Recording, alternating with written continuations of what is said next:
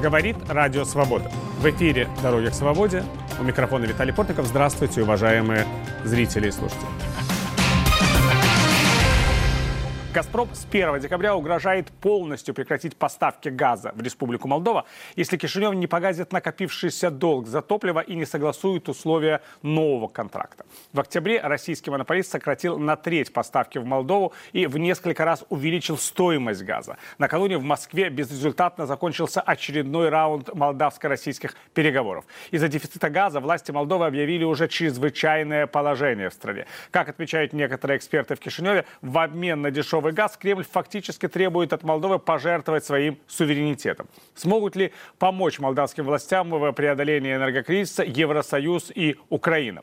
Действительно ли Кремль связывает решение газового вопроса с урегулированием Приднестровского конфликта путем федерализации Молдовы? И может ли в перспективе Молдова отказаться от российского газа? Ответы на эти и другие вопросы будем искать с нашими гостями. В студии Сергей Гарасимчук, заместитель председателя правления Совета по внешней политике «Украинская призма». Приветствую. Здравствуйте. И с нами на связи по скайпу Оазу Нантой, депутат парламента от правящей в Молдове партии «Действие и солидарность». Приветствую. Оазу. Добрый день. Но прежде чем мы начнем разговор, сюжет о причинах газового кризиса в Республике Молдова. Пока в США, Брюсселе и Киеве спорят о том, как Кремль после запуска трубопровода «Северный поток-2» будет оказывать давление на Украину, российские власти шантажируют высокими ценами на газ Молдову. 22 октября депутаты молдавского парламента проголосовали за введение в стране на месяц чрезвычайного положения из-за энергетического кризиса. Правительство обратилось к населению с просьбой экономить газ, который составляет основу молдавской энергетики. 30 сентября октября закончился контракт между «Газпромом» и Молдовой. С тех пор стороны не могут договориться о новом соглашении. В октябре поставки газа в Молдову сократились примерно на треть, а цена выросла с 550 до почти 800 долларов за тысячу кубометров. В сравнении с прошлым годом газ подорожал более чем в пять раз, и такая высокая цена неподъемна для молдавского бюджета. Москва требует от Кишинева погасить газовый долг, превышающий 7 миллиардов долларов. Молдавские власти из этой суммы признают лишь около 500 миллионов долларов. Остальное, накопившийся почти за 30 лет, долг неподконтрольного Кишинева Приднестровья. Если «Газпром» не подпишет на приемлемых условиях для Молдовы новый или не продолжит старый контракт, то опекаемый Москвой пророссийский регион на левом берегу Днестра также столкнется с серьезными проблемами, поскольку снабжается газом из той же трубы. Сейчас российский газ в Молдову транспортируется через территорию Украины. В случае остановки транзита без топлива останется и Приднестровье. В начале октября завершено продолжавшееся почти 10 лет строительство из Румынии в Молдову газопровода Яссы-Унгены-Кишинев. Он соединил Кишинев с европейской газотранспортной системой и призван повысить энергобезопасность страны. Однако получать газ по этому маршруту Молдова сможет не раньше 2022 года, и, скорее всего, ей не удастся избавиться от поставок «Газпрома» и по новому трубопроводу. В ноябре 2020 года молдавские избиратели отказали в доверии пророссийскому президенту Игорю Дадону и главой государства избрали проевропейского кандидата Майю Санду, а в июле нынешнего года ее партия «Действие и справедливость» одержала победу на досрочных парламентских выборах. Президент Санду не собирается продолжать политику своего предшественника по сближению с Москвой и выступает за вывод российских войск из Приднестровья. Эксперты убеждены, что Россия разыгрывает газовую карту для оказания политического политического и экономического давления на Молдову, добиваясь в том числе ее отказа от прозападного курса внешней политики. Кроме того, очевидно, что в Кремле заинтересованы в том, чтобы приход к власти в Кишиневе проевропейской команды ассоциировался с экономическим кризисом и резким ухудшением уровня жизни молдавских граждан. На самом деле, Сергей, нужно сначала разобраться, в чем подлинные причины э, происходящего. Потому что, с одной стороны, мы видим очевидное политическое давление. Оно даже как-то не скрывается. С другой стороны, мы прекрасно понимаем, э, что цена газа, которую Кремль предлагает Молдове, а тут нужно сразу сказать, что это изменение формулы, по которой раньше продавался газ, что это привязка формулы к биржевым ценам. И это действительно для такой страны, как Молдова, ну, неподъемная цена. Но эта же цена, например, предлагается Сербии. Президент, который Александр Вучич, он э, очевидный союзник России в э, европейской политике. И именно от Вучича, кстати, мы узнали об этой формуле, не от молдавского руководства. Все же, что же происходит на самом деле? Просто стремление получить больше денег и надавить? Или политическое давление, которое просто осуществляет сейчас на, на несколько стран сразу? Ну, мне кажется, что Россия пытается использовать этот инструмент сразу по нескольким направлениям. А, во-первых, это демонстрация Европейскому Союзу, что вне зависимости от того, союзник или противник, бизнес э, прежде всего, и повышение цен на газ, естественно, должно отразиться на всех потребителях, в том числе на потребителях из Европейского Союза, которые гораздо более платежеспособны, и, естественно, это также инструмент для убеждения европейцев в необходимости запуска Северного потока-2, а что касается Молдовы, то помимо политического давления на правительство Майя Санду в общем, как проевропейское правительство, мне кажется, в какой-то степени это еще и демонстрация молдавским политикам, которые всячески отрицали любую геополитику и любые геополитические разговоры у себя в стране, настаивали на том, что внутренняя адженда прежде всего. Это напоминание им о том, что если вы утверждаете, что геополитика вас не касается, то она вас непременно коснется. Азу, вот хотелось бы вот о чем у вас спросить. Президент Соединенных Штатов Джозеф Байден и федеральный канцлер Ангела Меркель недавно на своей встрече в Вашингтоне говорили о том, что если «Газпром» будет применять э, газ как э, оружие, как энергетическое оружие, то будут вводиться новые санкции против России, Соединенные Штаты и э, Германия этого не допустят, Европейский Союз этого не допустит. Но речь шла об Украине. Но вот против вашей страны уже используется газ как энергетическое оружие? Или это просто спор хозяйствующих субъектов, если использовать известную фразу президента Российской Федерации Владимира Путина? С вашего позволения я начну с небольшого отступления. Февраль-март 2014 года, наблюдая онлайн за тем, что происходило в Украине, в Симферополе и так далее, я пришел к очевидному выводу. Коррумпированный режим не способен защитить свою страну. И то, что мы сейчас имеем в Республике Молдова, что унаследовала президент Майя Санду и правящая партия ПАС, это фактически является следствием длительного периода предательства национальных интересов такими политиками, как Игорь Дадон, к примеру, и безудержного воровства в энергетической сфере. Потому что когда вы посмотрите на географическую карту и увидите узенькую полоску земли, которая называется Приднестровьем, и узнаете, что за этой полоской земли числится долг 8 миллиардов долларов, то остается только предположить, каковы же объемы этого безудержного воровства, реализованного в Республике Молдовы этим самым предприятием «Газпром», который сам себе поставлял все эти годы газ – газ поставлялся на левый берег, не оплачивался, и это превратилось в астрономическую цифру 8 миллиардов долларов.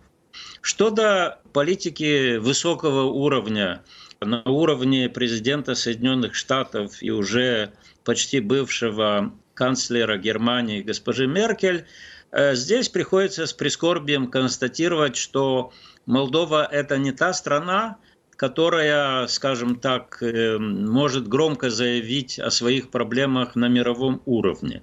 Потому что, как уже отмечали эксперты, объем поставляемого газа в Республику Молдова «Газпромом» – это на уровне погрешностей от всего объема, который поставляет «Газпром» на внешние рынки.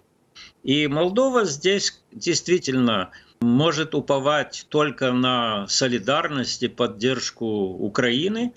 Здесь следует отметить последний рабочий визит господина Нику Попеску, министра иностранных дел европейской интеграции в Киев.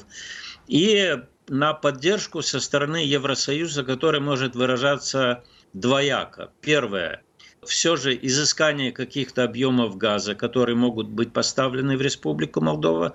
И второе, предоставление какой-то финансовой подушки для того, чтобы смягчить возможный шок для наименее защищенных э, слоев населения от, похоже, что неизбежного повышения тарифов на газ. Но здесь, конечно, возникает еще один вопрос, который связан с тем, что так называемое Приднестровье и знаменитая Кучурганская ГРЭС – получает газ и не платит за него, который проходит по территории Украины. В случае, если поставки будут по альтернативным э, газопроводам, тогда, как заявила госпожа Наталья Гаврилица, премьер-министр, Приднестровью придется платить. Короче, здесь на сегодняшний день, насколько я понимаю, нынешняя власть в Молдове столкнулась с этим гордиевым узлом проблем в энергетическом секторе, который предопределяет шантаж очевидный со стороны Российской Федерации. Но, с другой стороны, этот Гордиев узел не может быть разрублен, его нужно развязать. И здесь э, остается только обратить внимание на следующий момент. Контракт между «Газпромом» и Венгрией на 15 лет огибая газотранспортную систему Украины. То есть, на мой взгляд, это прямая демонстрация того, что хочет э, Россия.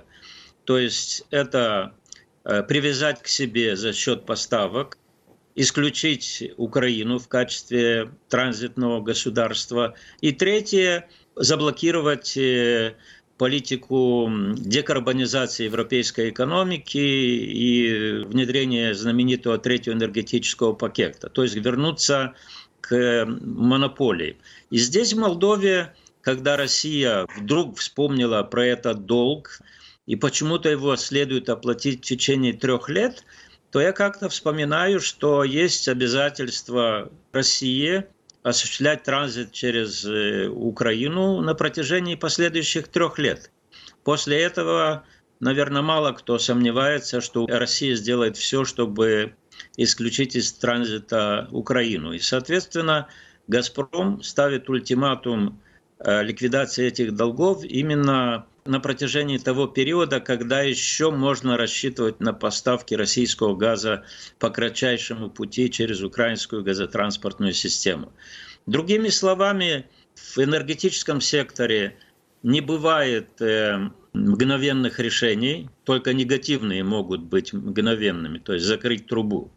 Э, другими словами, когда я говорю о коррумпированности и э, предательстве предыдущих властей, они мало что сделали для создания альтернативных э, путей для доставки энергоресурсов в Молдову.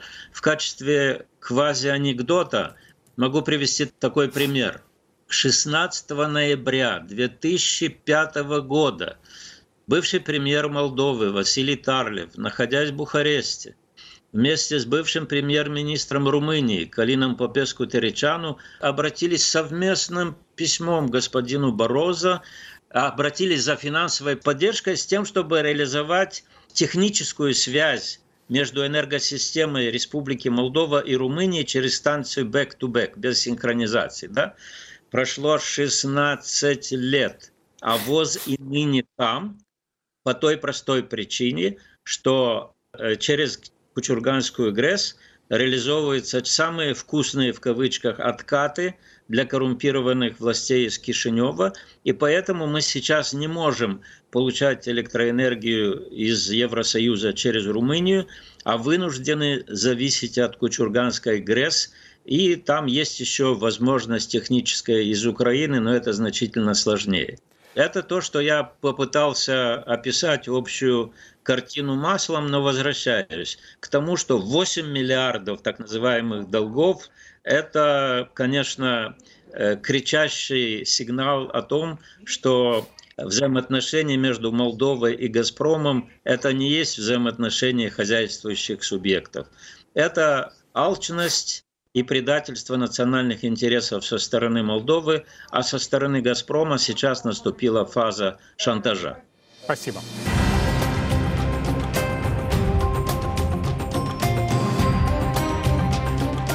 В эфире программа «Дороги к свободе». Ее можно слушать в нашем радиоэфире и смотреть на телеканале «Настоящее время». Наши гости – украинский политолог Сергей Герасимчук и депутат парламента Молдовы Аазу Нантой. Мы обсуждаем, какие могут быть последствия для Молдовы газового шантажа Кремля и «Газпрома».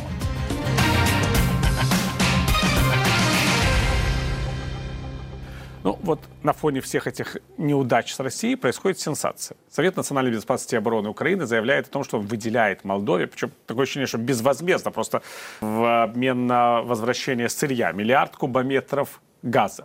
Такая вот большая поддержка, серьезная в этой ситуации. Но наблюдатели в Киеве по крайней мере, те, кто оппозиционно настроен к власти, говорит, что это некая плата. Плата за то, чтобы Генеральная прокуратура Молдовы прекратила расследование нашумевшего расследования истории о похищении с территории Республики Молдова бывшего украинского судьи Чауса. В причастности к этому похищению обвиняют украинские спецслужбы и говорят о том, что за ними стояли высокопоставленные чиновники из ближайшего окружения президента Владимира Зеленского, может быть, сам глава государства. И вот действительно ли это может быть не просто такая дружеская помощь, а политическая взятка, Сергей, потому что ведь Украина находится в не лучшей энергетической ситуации, чем Молдова, если говорить серьезно. И сейчас говорят о том, что украинская промышленность, она на грани закрытия в огромном количестве предприятий и учреждений. Ну, откровенно говоря, в сложившихся условиях, мне кажется, проявление солидарности с Республикой Молдова необходимо, особенно на фоне того, что совсем недавно мы в очередной раз заявили о своих амбициях как трио, и, естественно, для Евросоюза было бы приятно видеть, что трио работает солидарно и демонстрирует э, определенное единение. Э, нельзя исключать э, и того, что, конечно же, возникают спекуляции по поводу такого жеста Украины. Я хотел бы обратить внимание не только на то, что это обсуждается в Украине, но и на то, что это обсуждается в Молдове. И в Молдове, в частности, говорят о том, что а, Украина должна дать этот газ ввиду того, что Санду приехала на саммит Крымской платформы и подписала Крымскую декларацию. То есть она сделала свой жест, и теперь мы должны отблагодарить Молдову, потому что долг платежом красен.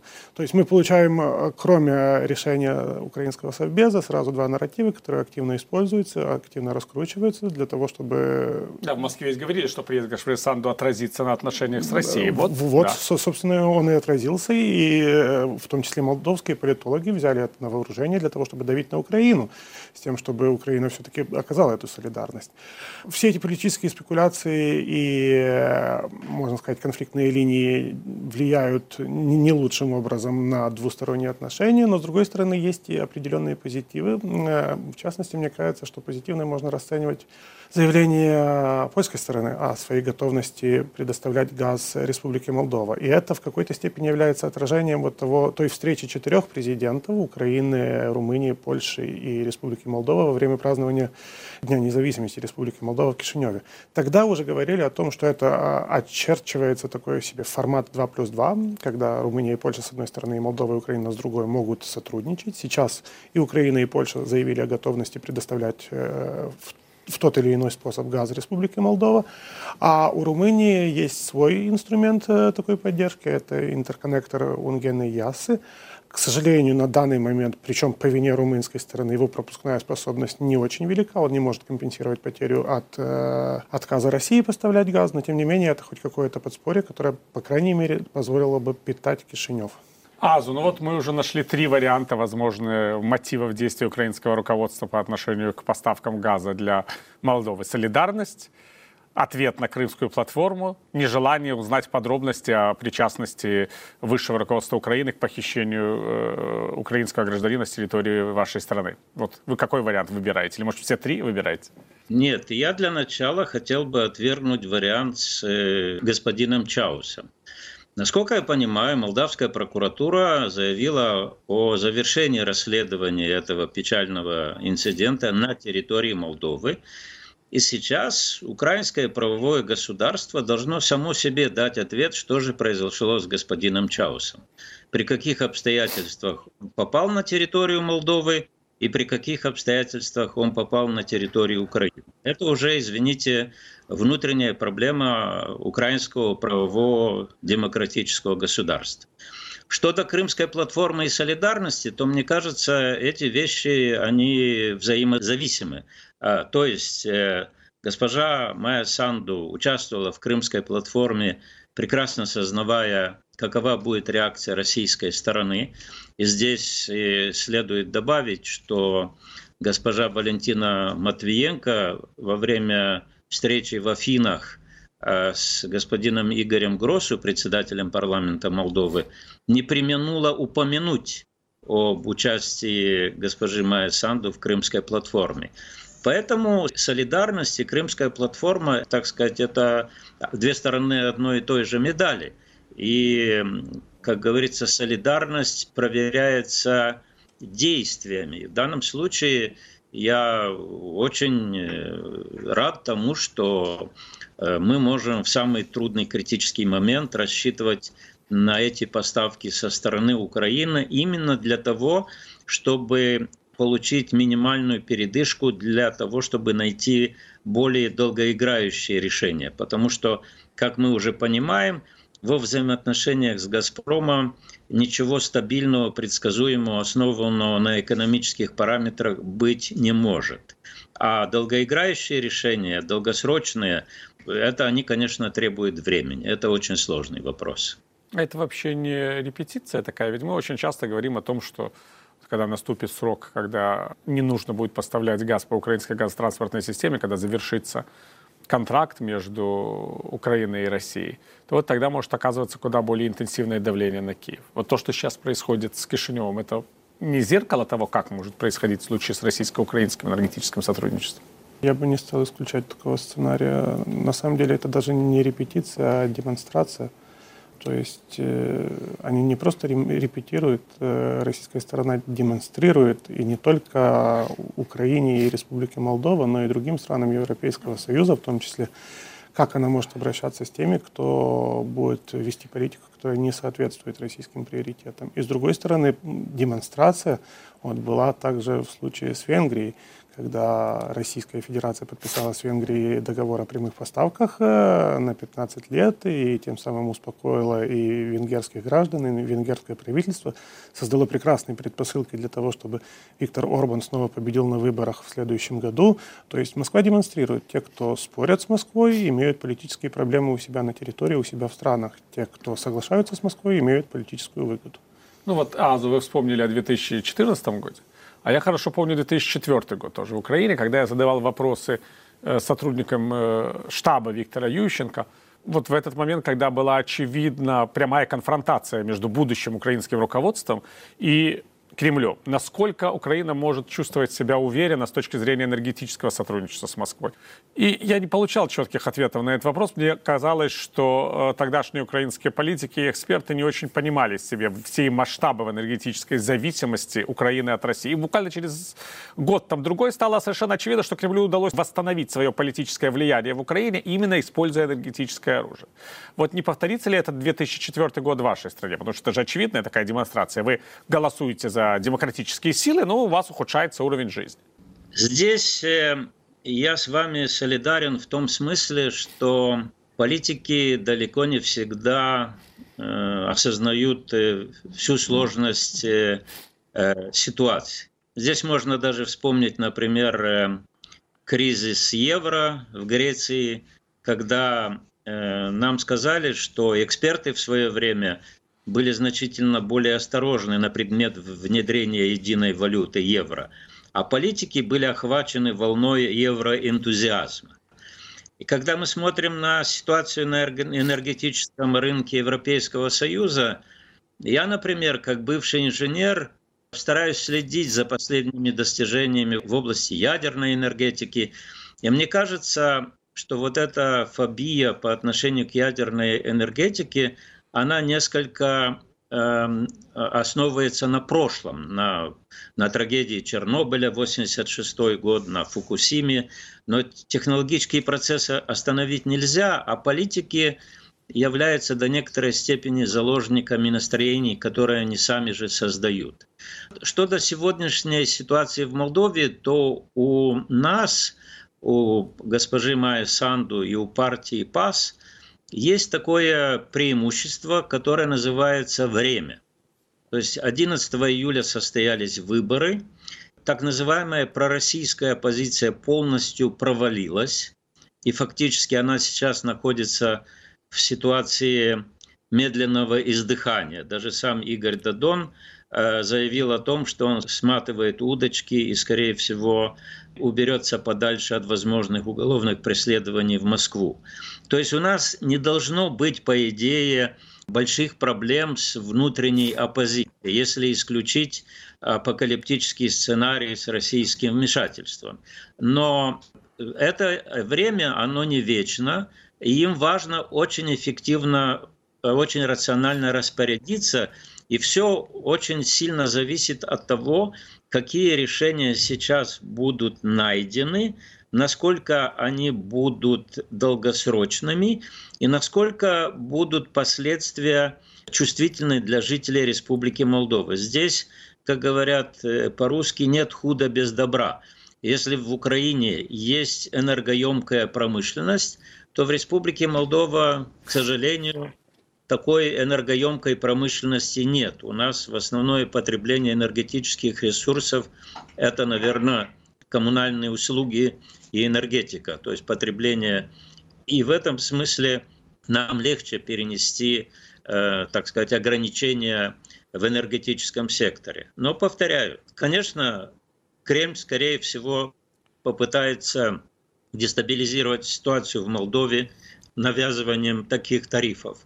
Но я испытываю осторожный оптимизм в этом смысле, что э, в Молдове нет условий э, для таких сценариев. Вы как, Сергей, считаете? В результате всех этого энергетического шантажа дистанцируются в еще большей степени такие страны, как Молдова и Украина от России, России или будут искать с ней взаимопонимание уже, так сказать, в новой ситуации? Вы знаете, если бы я сказал, что Украина и Молдова еще больше дистанцируются, я бы, скорее всего, продемонстрировал, что я нахожусь в собственном пузыре да, из своих контактов, потому что большинство моих знакомых и в Украине, и в Молдове, естественно, дистанцировались бы. Но если посмотреть на опросы общественного мнения, на то, что, несмотря на то, что Санду выиграла выборы в Молдове, поддержка Додона тоже была довольно высокой, будем откровенны, и у Шора тоже была высокая поддержка, то я предполагаю, что и в Украине, и в Молдове найдутся политические силы, которые могут подхватить флаги пророссийских оппозиционеров, использовать те же аргументы, говорить о том, что что нам дороже, тепло в доме или слоганы, которые произносят демократы. Поэтому здесь я скорее с осторожным пессимизмом отношусь к ситуации и подозреваю, что Москва не просто так начала эту игру, в России умеют просчитывать свою выгоду. Ну, в любом случае, вот мы видим, что есть у нас осторожный пессимизм одного участника, осторожный оптимизм другого, и зима покажет, как на самом деле будут развиваться события. Уже эта зима. Сегодня мы говорили с заместителем председателя правления Совета по внешней политике «Украинская призма» Сергеем Герасимчуком и депутатом парламента Республики Молдова Азу Золотоем. Программу «Дороги к свободе» можно слушать в нашем радиоэфире и смотреть на телеканале «Настоящее время». Провел программу Виталий Портников. Я прощаюсь с вами, господа. Всего доброго и до новых встреч. Удачи!